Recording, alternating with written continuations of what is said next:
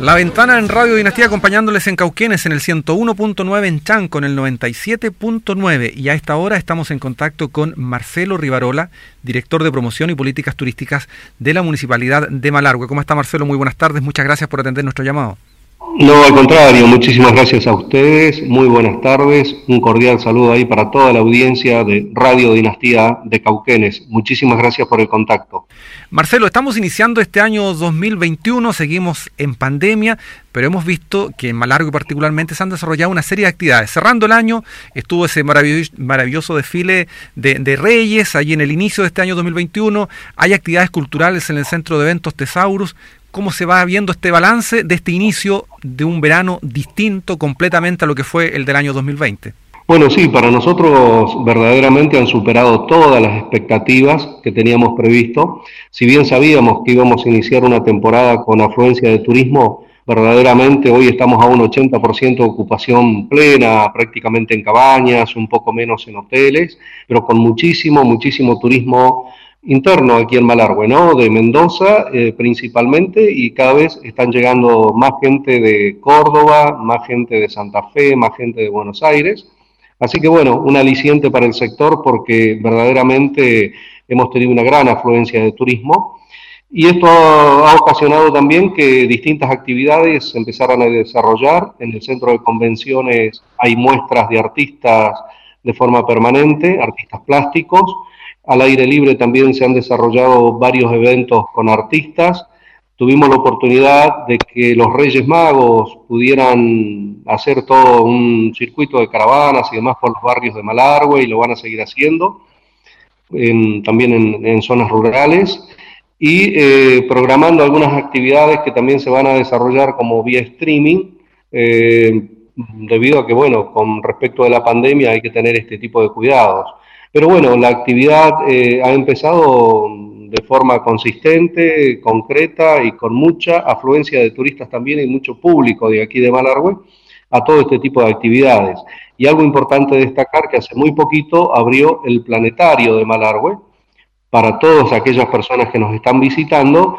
Hay una función dentro de lo que es el planetario y afuera, en todo el parque del planetario, bueno, la visita guiada, el Museo del Planetario y algunas actividades relacionadas con la ciencia. Así que en buena hora de que se está desarrollando todo bajo estrictos protocolos, con muchísimo cuidado, para proteger tanto al trabajador del turismo como al turista, pero fundamentalmente proteger a toda la comunidad en general de Malargüe.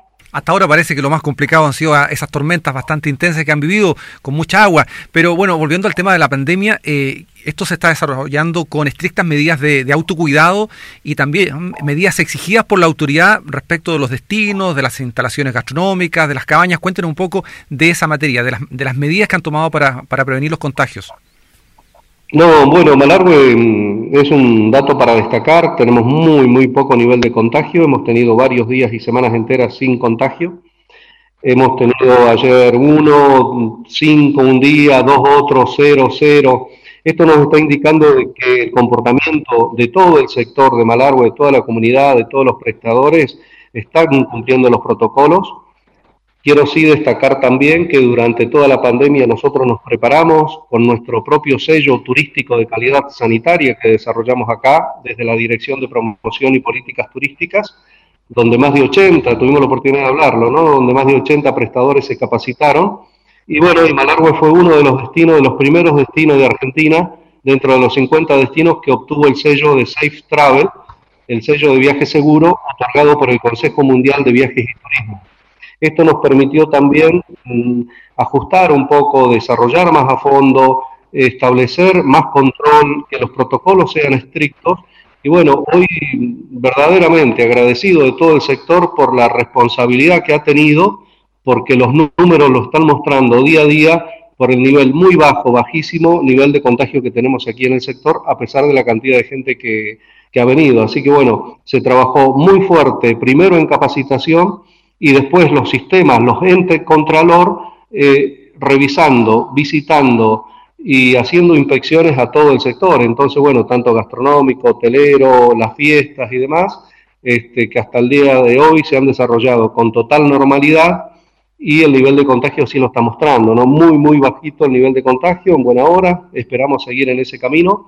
Y sí, lamentablemente las tormentas nos jugaron una muy mala pasada, gracias por recordarlo y esperemos que vuelvan, porque se cortaron muchísimo los caminos, inundaron barrios, gente que fue muy, muy afectada, pero inmediatamente se dieron respuestas de, de solucionar estos problemas. Es importante esa reacción inmediata que hubo para atender esas necesidades urgentes derivadas de las inundaciones, que fueron muy violentas, mucha agua que cayó en poco tiempo.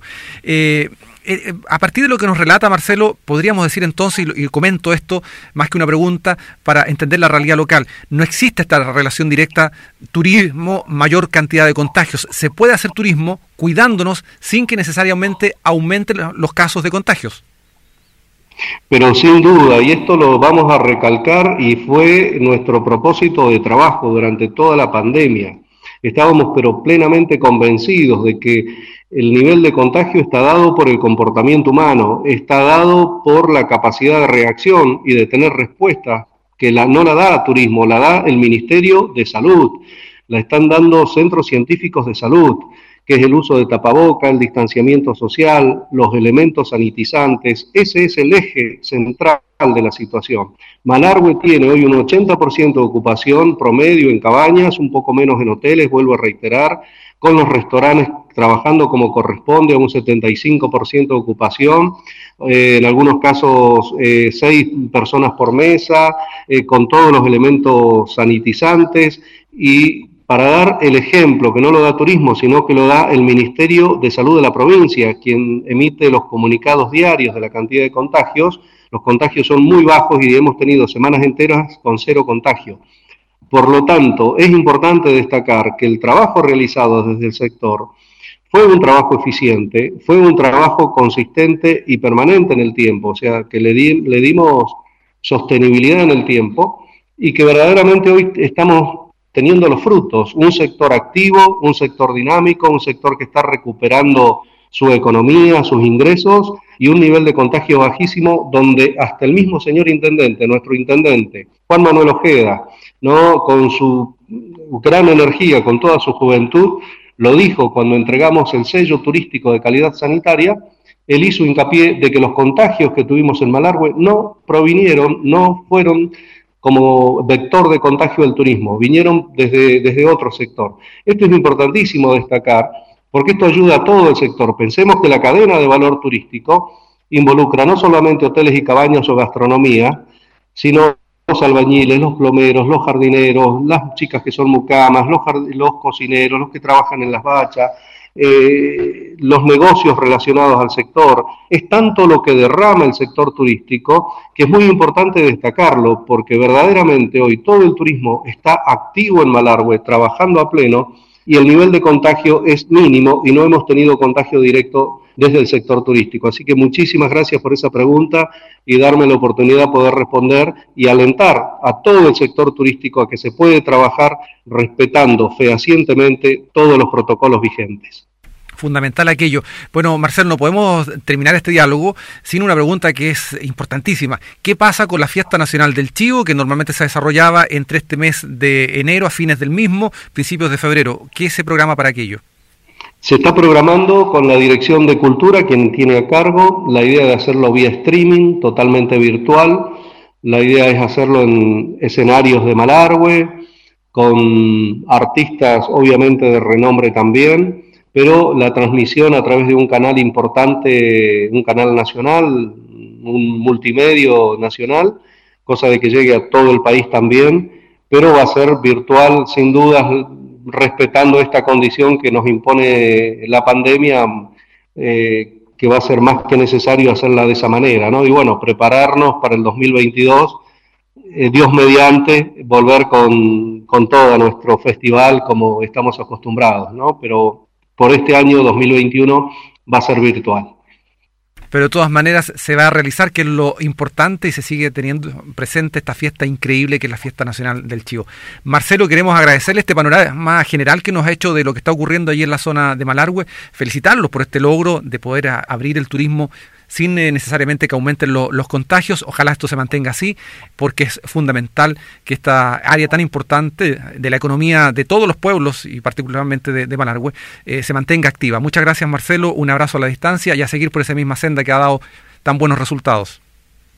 Bueno, un gran abrazo, un gran abrazo ahí para toda tu audiencia, para todo Cauquenes. Espero que pronto volvamos a estar eh, reunidos con, abrazos, como así corresponde, juntos también, visitándonos, intercambiando, y esperemos que esto sea muy pronto. La verdad que extrañamos nuestro paso Pehuenche abierto, extrañamos estos encuentros, y muchísimas gracias por el contacto, porque nos ayuda a mantenernos unidos, a mantenernos en este sistema de hermandad virtual pero sin duda que tenemos que seguir trabajando en pos de toda la región. Así que muchísimas gracias por el contacto.